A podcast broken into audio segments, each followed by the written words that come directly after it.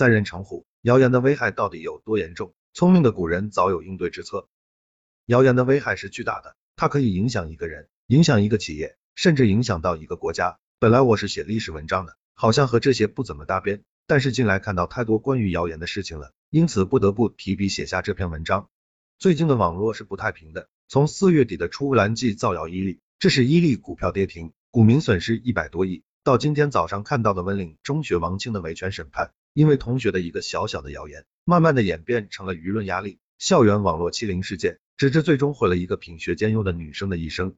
谣言这种东西由来已久了，《战国策·魏策二》中所记载的三人成虎的故事，可以说是将谣言的危害彰显的淋漓尽致。三人所言竟能成虎，何况是现在这个网络发达的年代，各种消息满天飞，任何一个谣言的出现，都能在最短的时间内被大家所看到，进而，在别有用心人的煽动之下，演变成舆论压力。虽然说谣言止于智者，但是当今这个暴躁的社会，智者估计也难以快速的平息谣言，而且想全靠智者来平息谣言，基本是不现实的。究其根本，还是得要一双强有力的大手来掐断谣言的根源。大概从人类诞生开始，就有了谣言的诞生吧。因此，吃够了谣言的苦头的古人们，早就已经想出来针对谣言的办法。在周礼当中，就曾将造谣定为一项大罪，周礼八刑，造言居一。而到了秦汉时期，更是加大了对造谣者的处罚，降子秦汉。谣言者死，而在日常的具体审判过程中，古人们一直沿用的一项规则就是反作，也就是说，你可以告被人贪污，告被人杀人，但是你在状告的过程中，也是需要承担一定风险的。一旦被查出来你是诬告，那么你就需要承担你告的这个罪名。你诬告被人贪污，那么你就以贪污罪论处；诬告别人杀人，你就得判杀人罪。